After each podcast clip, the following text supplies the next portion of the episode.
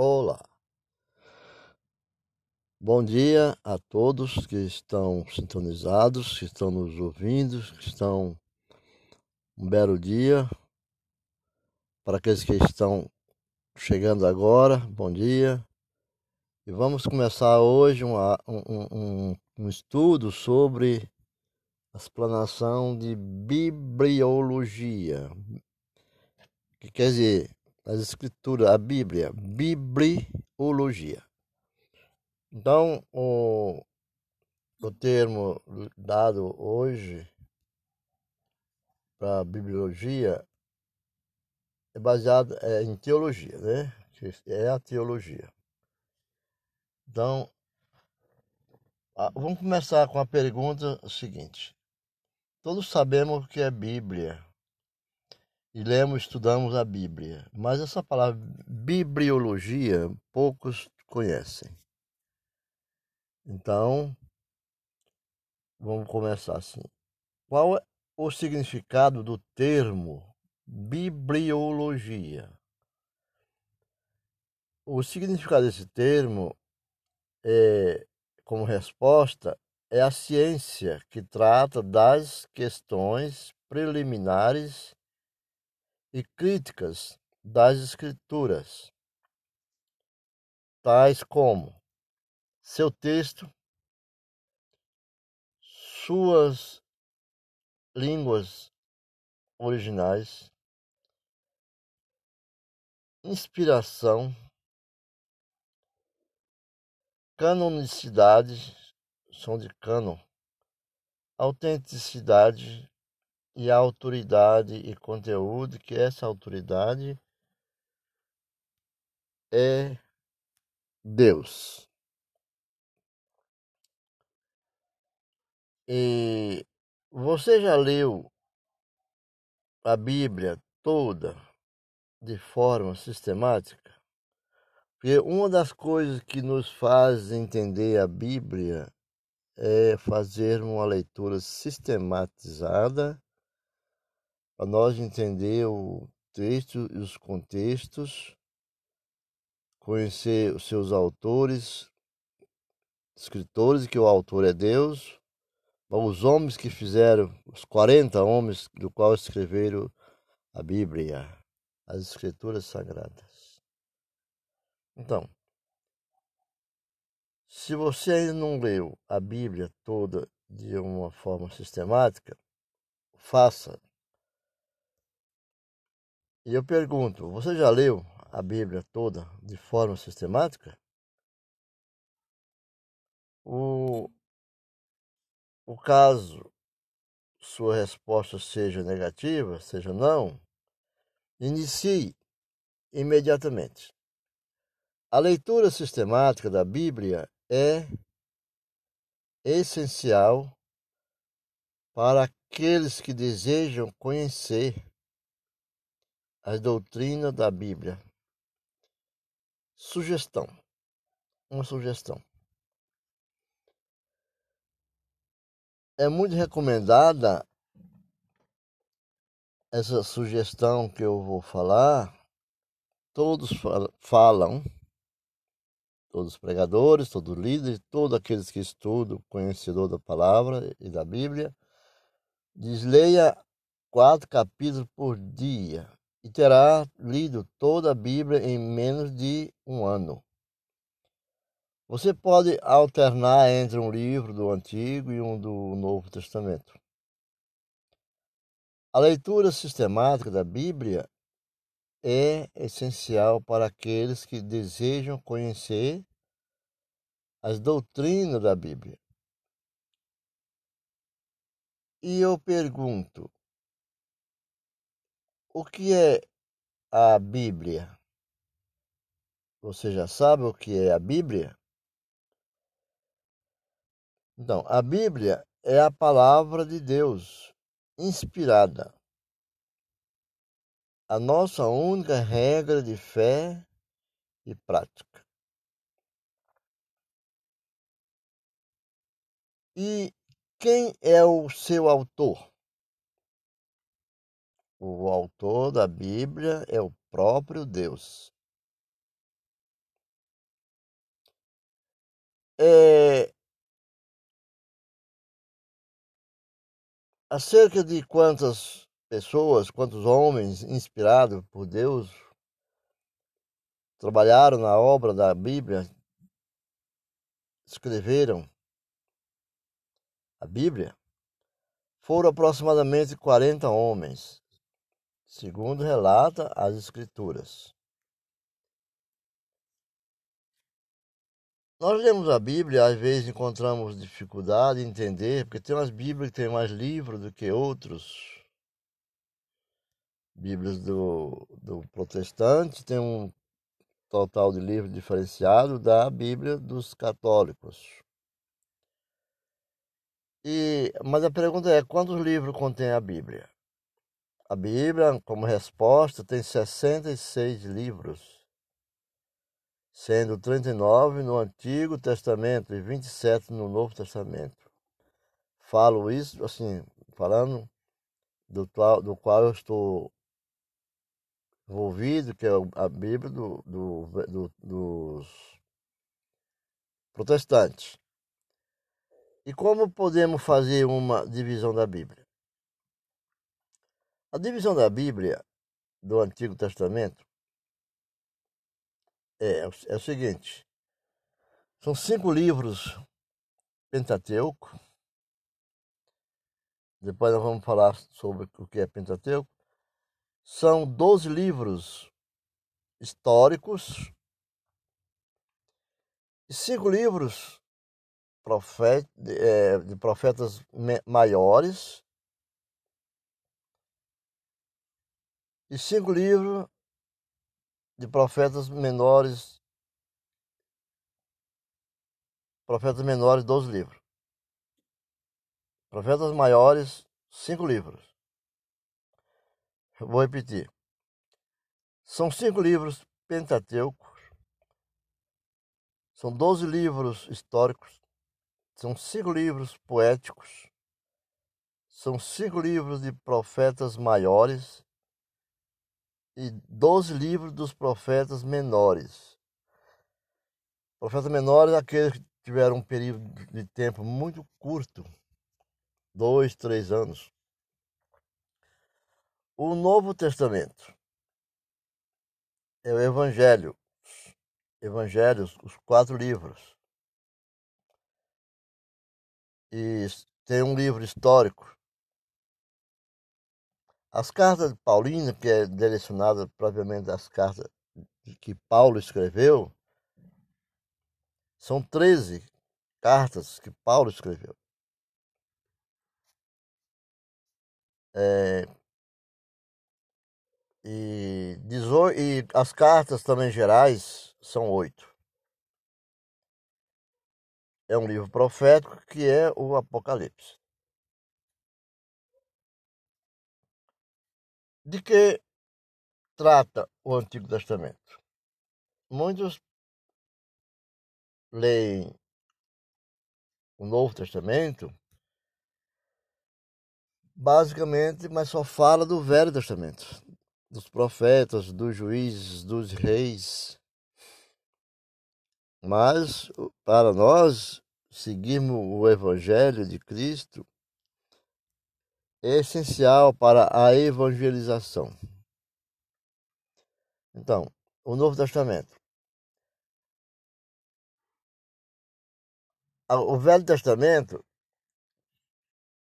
no Velho Testamento, conta a história do povo de Israel, de Israel, e a preparação do mundo para a vinda do Messias, profetizado lá em Isaías, no capítulo 53. De que trata o Novo Testamento? O Novo Testamento é a manifestação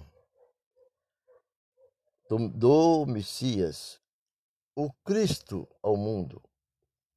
Seu propósito, revelação e a consumação do seu propósito, que é a salvação e a vida eterna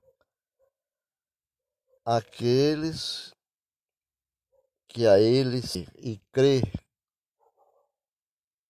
É este o propósito de Cristo, a revelação e a condição da salvação. Em, em quantos anos a Bíblia demorou para ficar pronta, para ser escrita? Contam que foram 1.500 anos. 1.500 anos para ser escrito. O que foi o período interbíblico? Esse período interbíblico é um período de 398 anos, compreendido entre Malaquias e o profeta João Batista. Que João Batista é o último dos profetas. João Batista é o último dos profetas. Houve-se muito dizer 400 anos interbíblico, onde foi silenciado né, as revelações ao mundo. Então, nós vamos achar na, nas escrituras o número 398 anos. Entre Malaquias até o profeta João Batista, aquele que batizou Jesus. Este período também é conhecido como a Era do Silêncio. A Era do Silêncio. Nenhum escrito foi neste período. Nada foi escrito nesse período, a não ser que tenha alguns escritos perdidos. Mas nenhum escrito foi feito com a revelação do Espírito Santo de Deus. E em quantas línguas é, essa a escritura, quantas línguas originais a Bíblia foi escrita? A Bíblia foi escrita, o Antigo Testamento, principalmente, é o primeiro, foi em hebraica, a língua hebraica. E pequenos acréscimos na, na conclusão desses trabalhos, né, em aramaico. E que está nos livros de Daniel, principalmente no capítulo 2, do verso 4, até o capítulo 7, 28, 6, 18 e 7, de 12 a 26. Esdra, Esdra, esse é o Esdra. Vou repetir. Em aramaico foi acrescentado no livro de Daniel 1, de, no, no capítulo 2, verso 4, ao verso ao capítulo 7 e 28. E o livro de Esdra, que é do capítulo 4, verso 8 ao 6 18 e 7 de 12 a 26. O Novo Testamento. Em qual língua foi escrito? O Novo Testamento foi escrito na língua grega. A Bíblia é, ou, ou ela contém a palavra de Deus. A Bíblia é a palavra de Deus. Explique uma resposta. A palavra de Deus. Portanto, toda a Bíblia é inspirada pelo Espírito Santo.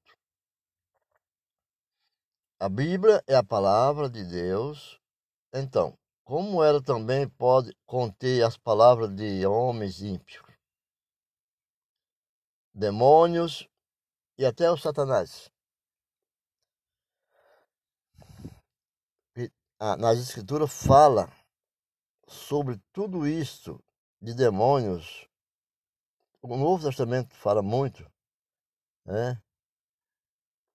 Então, e até de Satanás. Lembra quando Pedro tenta passar à frente de Jesus Cristo, quando Jesus dizia que ia para a morte, para o Calvário, se entregar? E Jesus disse: Para trás de mim, Satanás. Ali não era com Pedro, era a tentação no coração de Pedro que Satanás estava agindo. E como respostas, as palavras destes constituem um registro inspirado, ou seja, o Espírito Santo inspirou os, escritores bíblicos a registrarem as suas palavras. Essas palavras, por exemplo, em Êxodo, não, em, em, em exemplo de que não é em Êxodo, é em Jó, Jó 4. O livro de Jó 4, capítulos, o versículo 6, o versículo 13 ao versículo 21. Jó 4, de 13 a 21. Fala sobre isso. Existe erros científico, histórico e geográfico na Bíblia? Não, não pode haver, porque é a inspiração de Deus. E Deus jamais errou e não errará. O que são os livros canônicos ou canons? Os livros canônicos são os livros divinamente inspirados que constituem a Bíblia é o livro da avaliação da Bíblia, ou as Escrituras Sagradas. A palavra canon é de origem grega e significa vara de medir. São livros que estão de acordo com o padrão, a regra, a medida. Entendeu? Livros que estão dentro do padrão, com regras e medidas. Isso chama canon a vara de medir.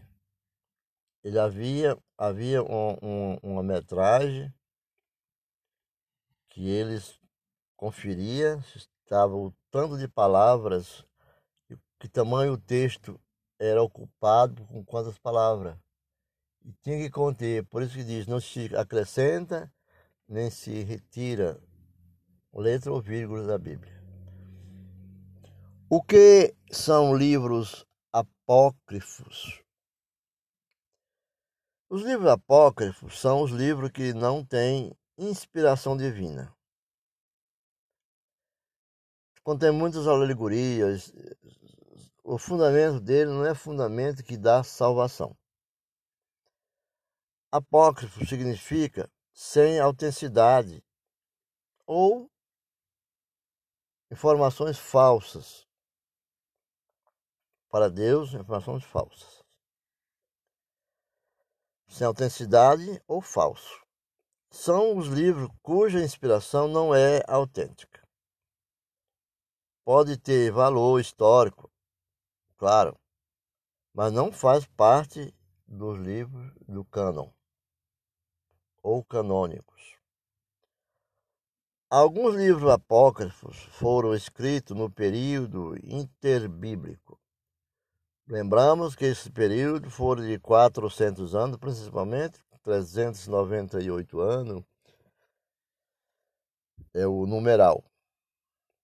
Mas eles foram escritos, os apócrifos, em período interbíblico que se compreende entre, Mala, entre o profeta Malaquias e João Batista, o profeta João Batista, que é o filho de Zacarias. Alguns livros apócrifos foram escritos no período interbíblico. Exemplo de 1 e 2 de Macabeu que estão na Bíblia católica. A católica mantém os livros de Macabeus, como também mantém o livro de Tobes, Tobias e outros mais, que estão na Bíblia católica. Os evangélicos ou protestantes utilizam, os evangélicos e os protestantes utilizam os livros do Novo Testamento, que é reconhecido como autêntico pelos judeus, que são a maior autoridade em, em Antigo Testamento. Os judeus tiveram privilegiado, foram privilegiados e Deus deu a condição deles ser autoridade conhecedora dessa graça também. Porque isso relata lá no, em Romano 3, 1 e 2. É, o Antigo Testamento. Bom, quais as provas do Antigo Testamento que a Bíblia é inspirada? As provas é inspirada Está em Êxodo 24, livro de Êxodo 24, 34, é, Jonas, Josué, Samuel, livro de Reis, livro de Isaías 34, 59, e outros mais. Nós temos várias provas na Bíblia, se formos enumerar. não termina nunca de achar provas, que a prova ela é revelada pela sua fé, onde o Espírito Santo age no momento que você leia, leia né? Mas são referências que eu estou falando aqui como 2 Reis 17, 13, Isaías 34, 16. Quais são as provas do Novo Testamento que a Bíblia é inspirada também? Mesma pergunta do Velho. Por exemplo, é, uma, uma prova é em João 5, 39. Hebreu 1, em versículo 1 e versículo 2. Romanos 3, 1 e 2. E segundo a Timóteo, todos conhecem, né? o capítulo 3, 16 e 17. Segundo a Pedro. Então, Deus teve plano para escrever a Bíblia? Deus tinha esse plano para escrever a Bíblia e deixar a Bíblia para o povo, para seu povo e para a humanidade é claro que Deus tinha, e nossa resposta tem que ser sim. Temos certeza. Para que serve a Bíblia em sua vida? Para que serve a Bíblia em sua vida? A Bíblia é para revelar, é para revelar-me, revelar a mim, a você e àqueles que crê Deus revela Deus e ensinar, corrigir, educar e habilitar-me para a obra. Aqui nós temos que falar pessoalmente, dizer revelar-me Deus e ensinar, corrigir-me, educar e habilitar-me para a obra de Deus, para a obra do Senhor. No livro de João 5,39. Timóteo também. Dá três motivos, dá três motivos para que para a Bíblia ter sido escrita. Três motivos teve para a Bíblia ser escrita. Para, para que o homem de Deus seja aperfeiçoado,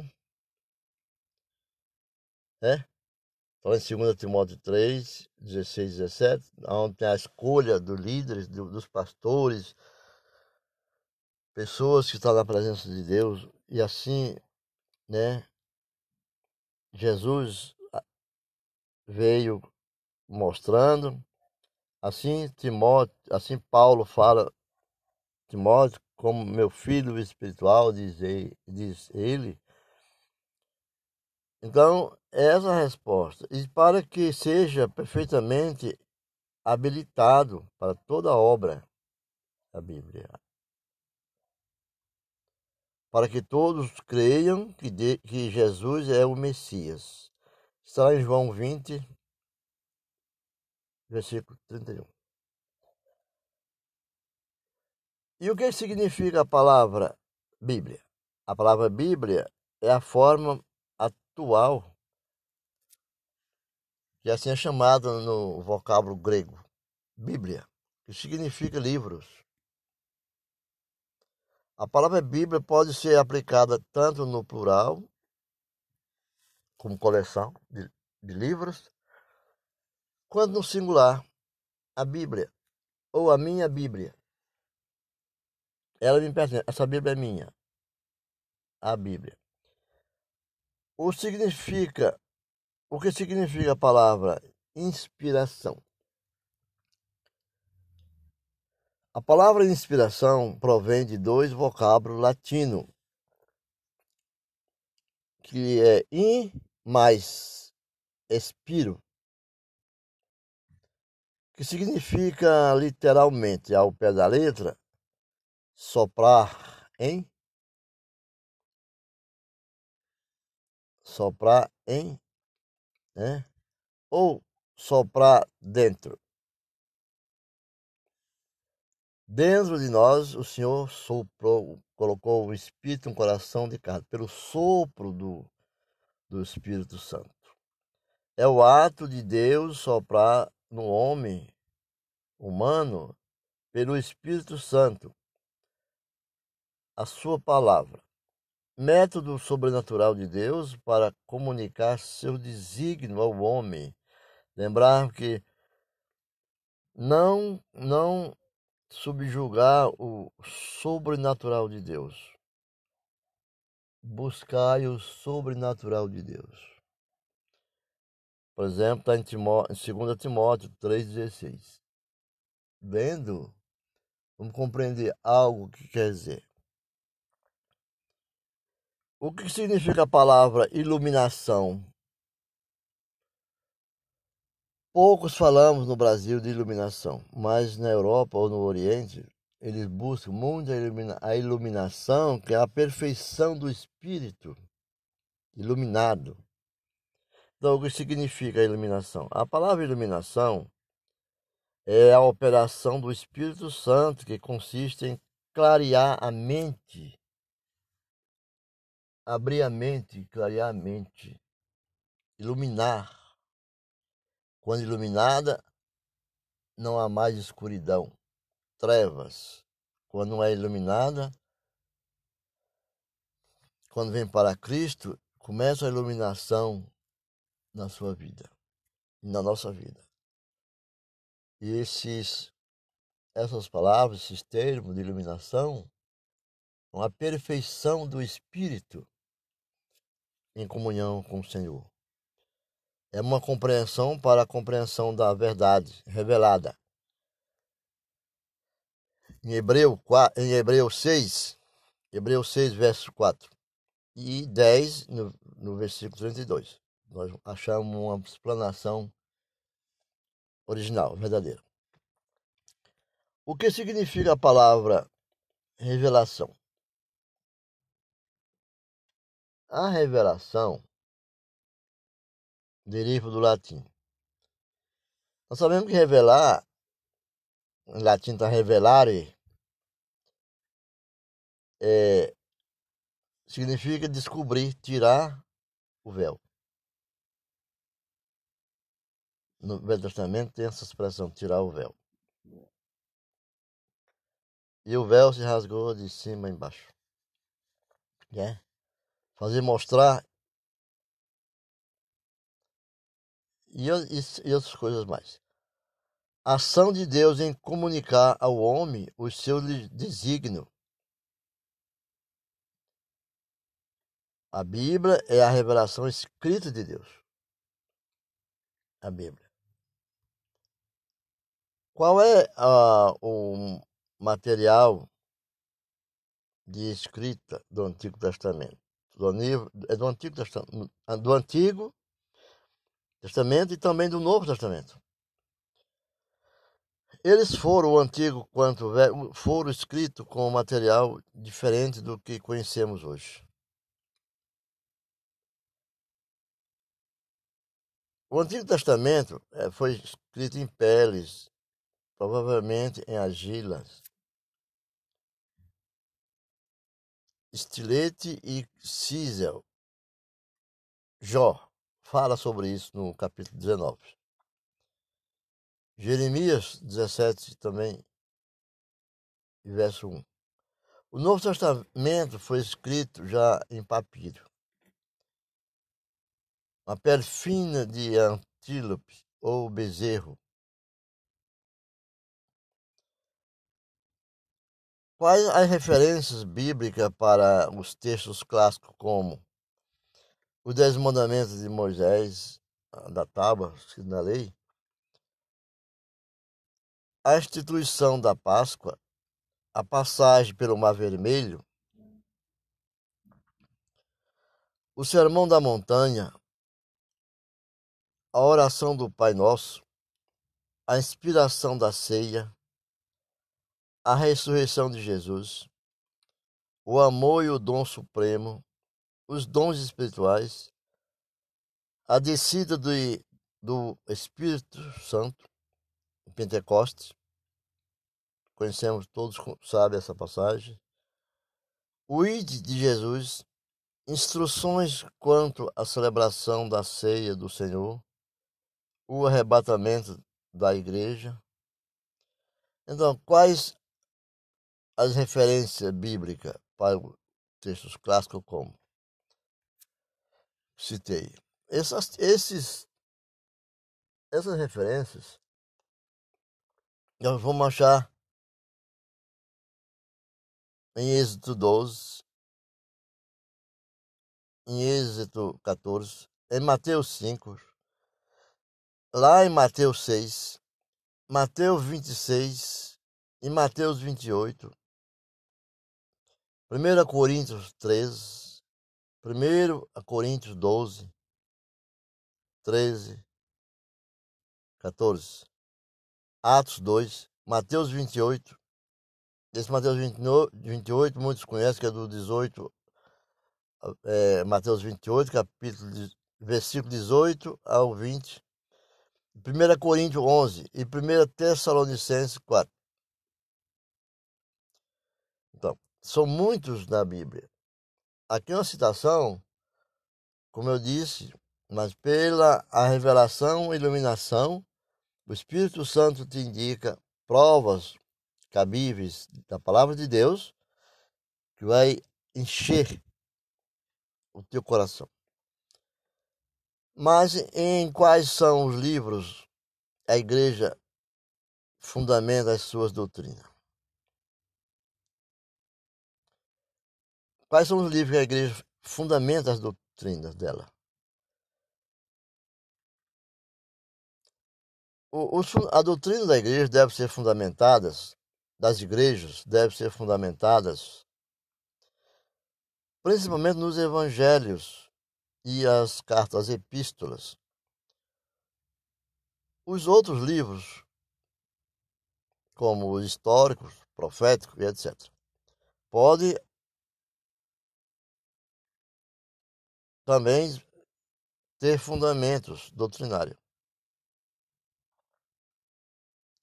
Mas deve estar em harmonia com o Evangelho e as epístolas. Não vamos enveredar lendo qualquer livro achando que é doutrina. Muito não é doutrina, porque é bem dito que a letra às vezes mata, né? E o Espírito vivifica. Quais os nomes técnicos da Bíblia? A Bíblia tem quantos nomes técnicos? Como é chamado?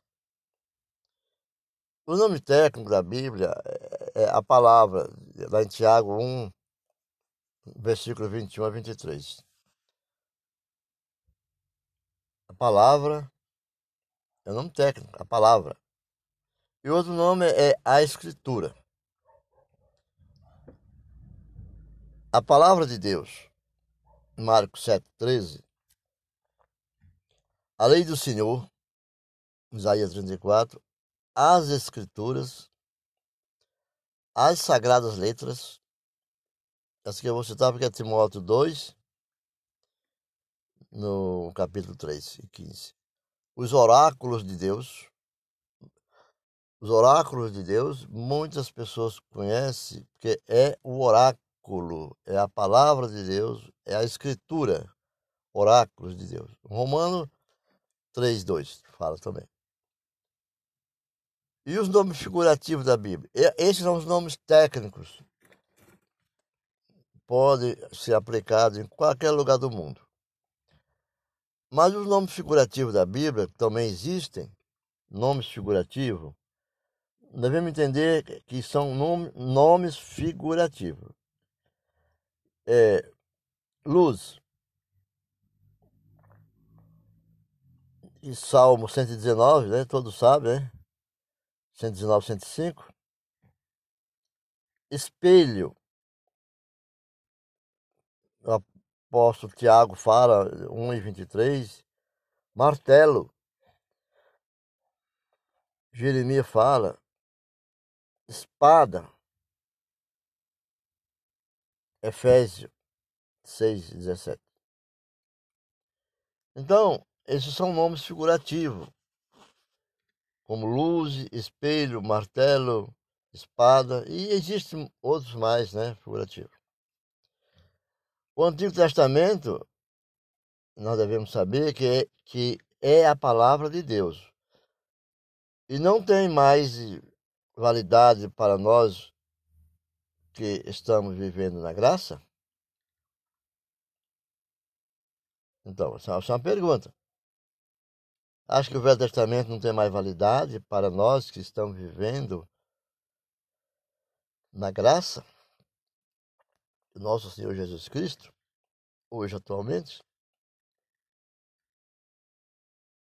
É como resposta a essa pergunta é a palavra de Deus, assim como o Novo Testamento. O Antigo Testamento completa o Novo e o Novo o antigo. E um explica o outro. É muito importante a, a história moral, a história das lutas, as histórias do Velho Testamento, nós lermos o Novo e buscar ficar perto do autor, conhecer os autores, por exemplo, todos aqueles do Velho Testamento, os patriarcas, juízes, reis, profetas e suas obras, se conhecer, chegar perto, ficar ao lado dele e conhecer que a palavra de Deus, a Bíblia fala a palavra de Deus, inspirada, escrita por aqueles homens escolhidos, aqueles 40 homens escolhidos.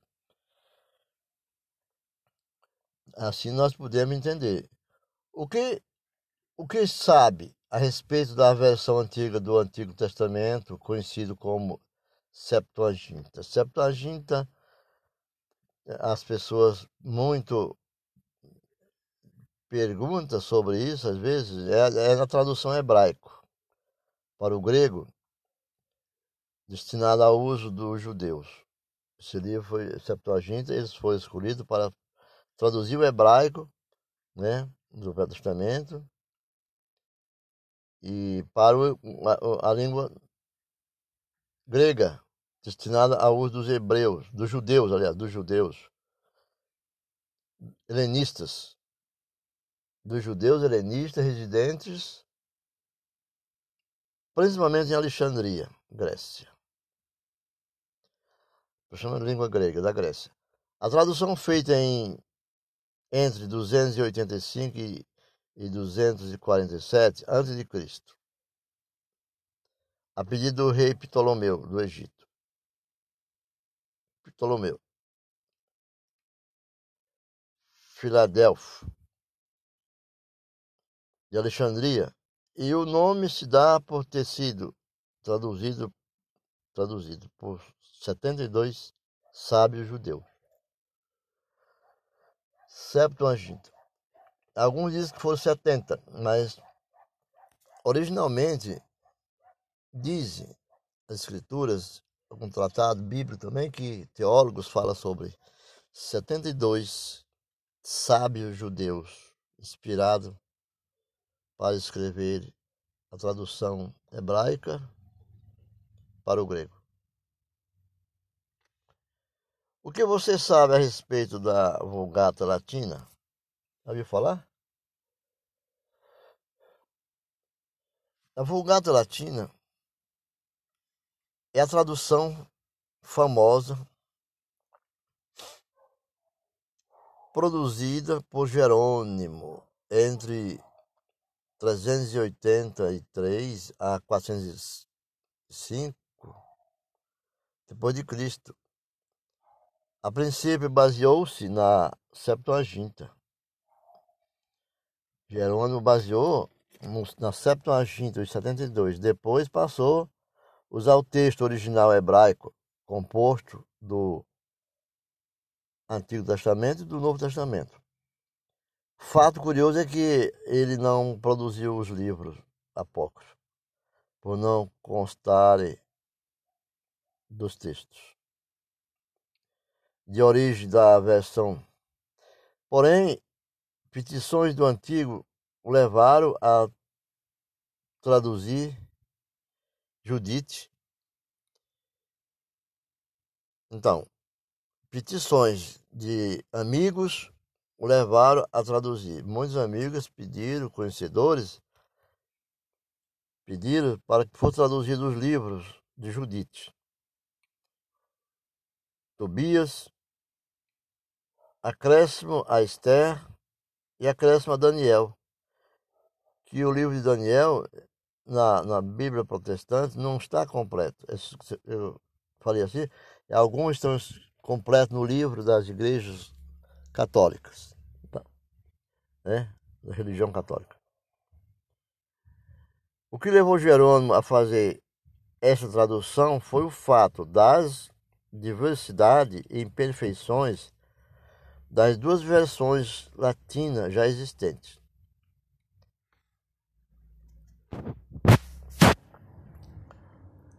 E chama-se Rechapla, Rechapla, de Orígenes, 181 a 254, e, e a antiga latina. Essa versão de Jerônimo serviu base para as demais por um espaço de mil anos. Essa versão de Jerônimo serviu, essa declaração de Jerônimo, por um espaço, foi definido de mil anos. Foi declarada edição oficial da Igreja Católica Romana no Concílio de Trento, 1546. A Bíblia procura provar a existência de Deus? A Bíblia procura provar a existência de Deus. Não. Ela não procura provar a existência de Deus. Em texto algum encontrar, encontraremos essa preocupação. Ela apenas atesta a existência de Deus. Ela apenas atesta a existência de Deus.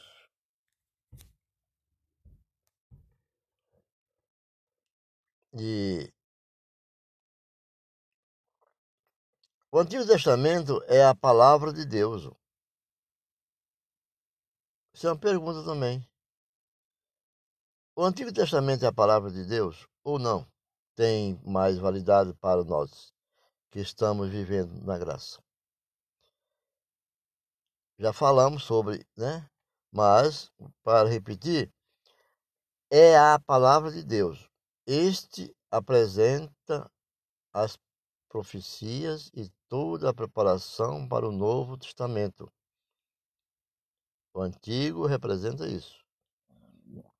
Um completa o explica o outro. O que significa a expressão veterotestamentária? A expressão vetero testamentário ou veterotestamentário é aquilo que é relacionada com o Velho Testamento ou o Antigo Testamento. Em vez de dizermos se o Velho Testamento, fala veterotestamentário. Também sabia o que significa a expressão neotestamentário?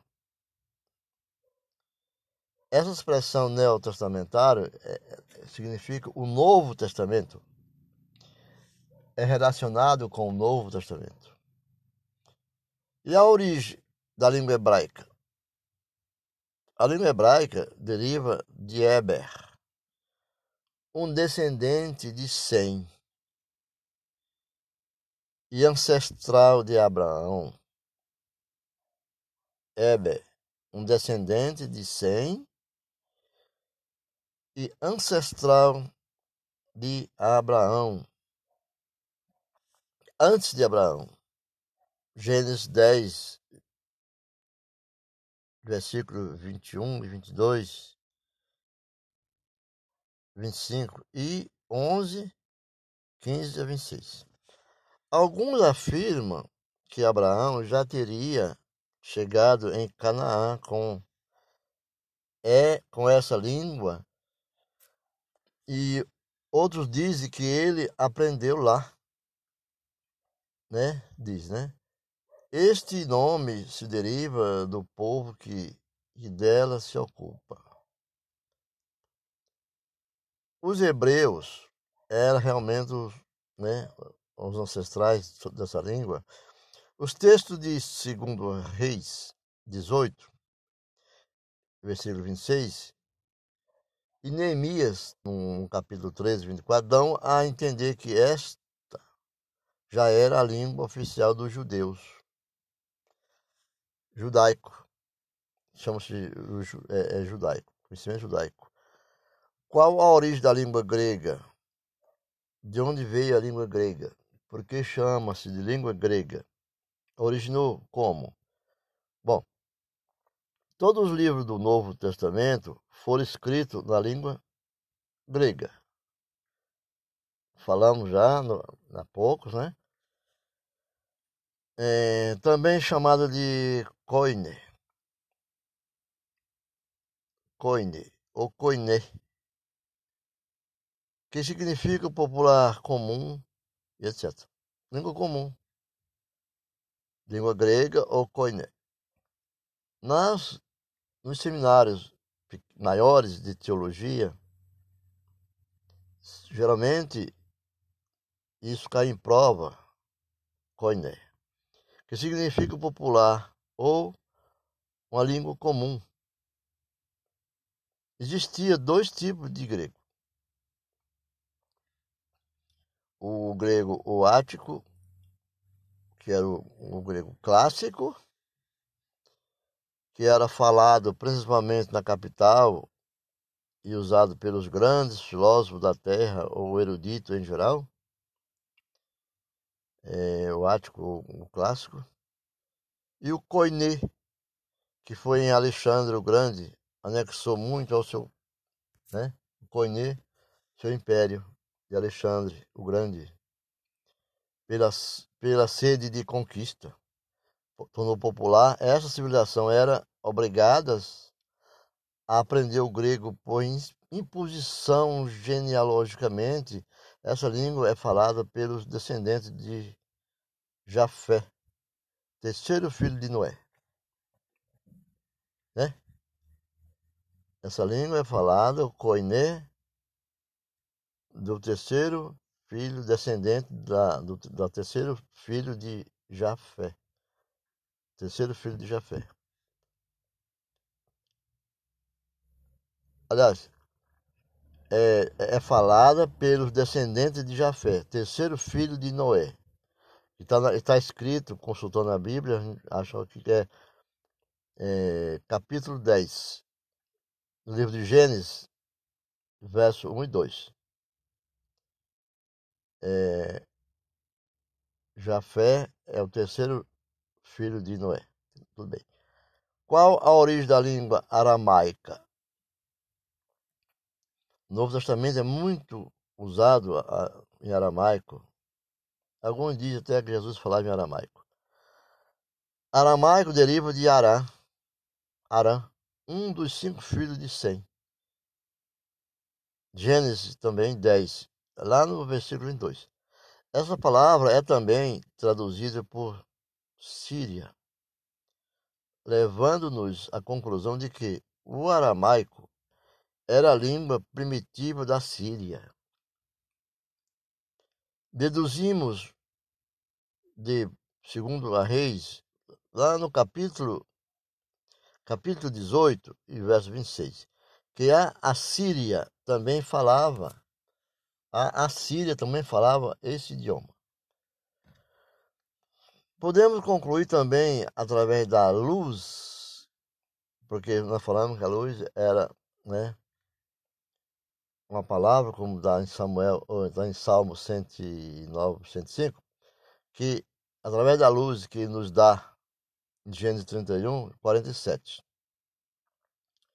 que a língua falada na Mesopotâmia era o aramaico ou siríaco. E isso no tempo de Labão. Labão é aquele do qual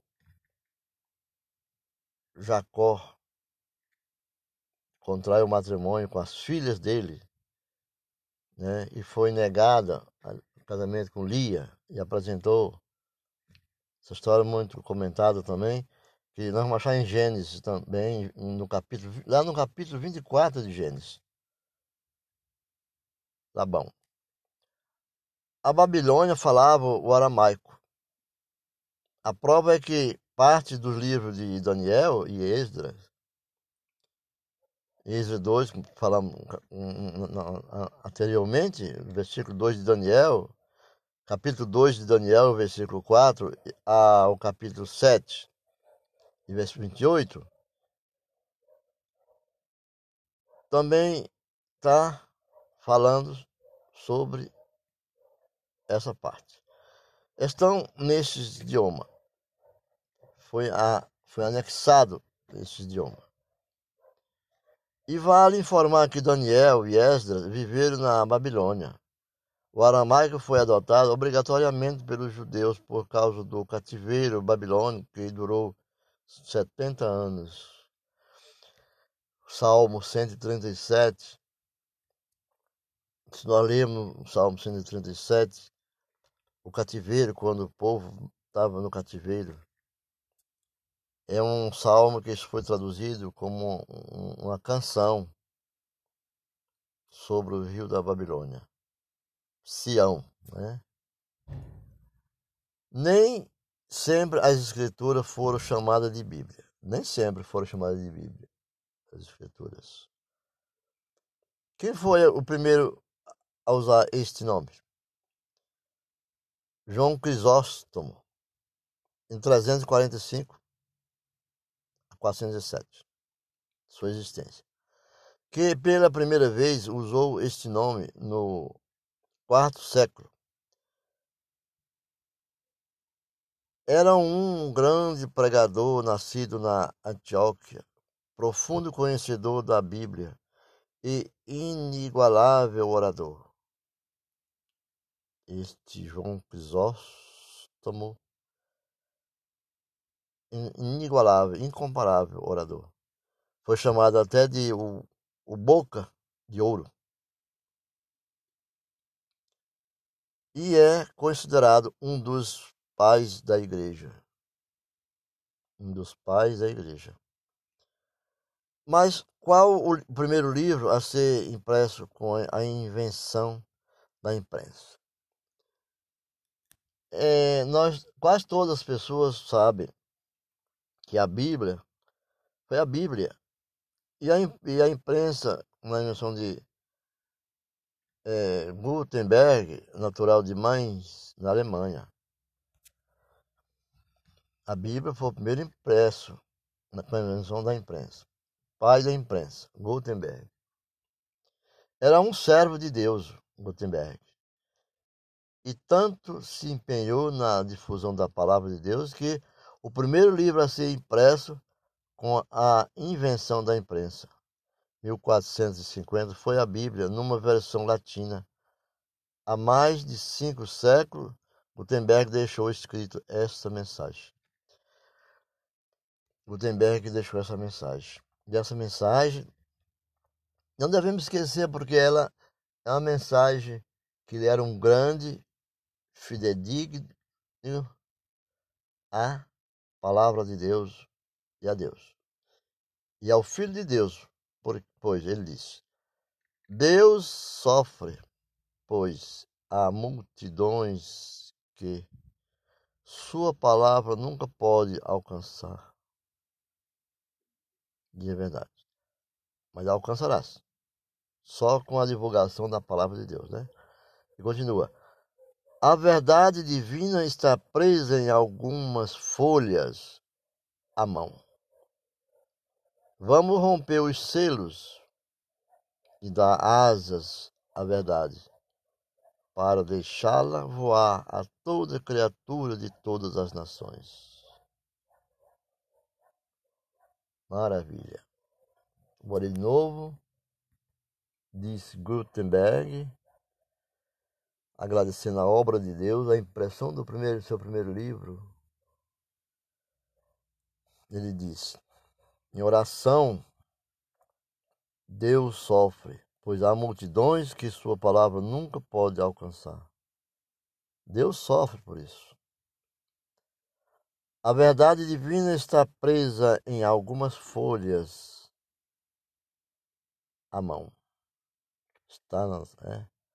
Vamos romper os selos e dar asas à verdade, para que deixá-la voar para deixá-la voar a toda criatura de todas as nações.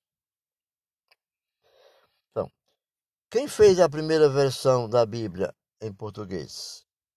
Quem sabe? Foi João Ferreira de Almeida, nascido em 1628, em Lisboa. Ele era filho de pais católicos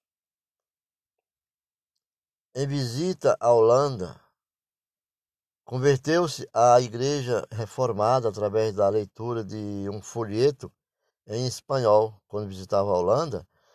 Ele deu, ele causou profunda impressão sobre essa leitura e tornou-se ministro calvinista né, de Calvino pregando e escrevendo em várias línguas.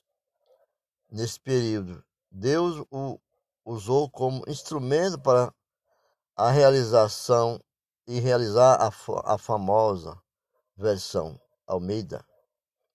O Novo Testamento completo foi publicado em 1681 e o Antigo Testamento, estacionado em Ezequiel 48, 21 foi completado por Jacobus de Anquet e publicado em 1748. Somente lembrarmos que lembrarmos desse, desse episódio é muito bom, que o, o, o Novo Testamento o Novo Testamento completo foi publicado em 600, 1681 e o Antigo Testamento ele ficou parado no profeta Ezequiel 48. Ali parou o Novo Testamento. Está lá em Ezequiel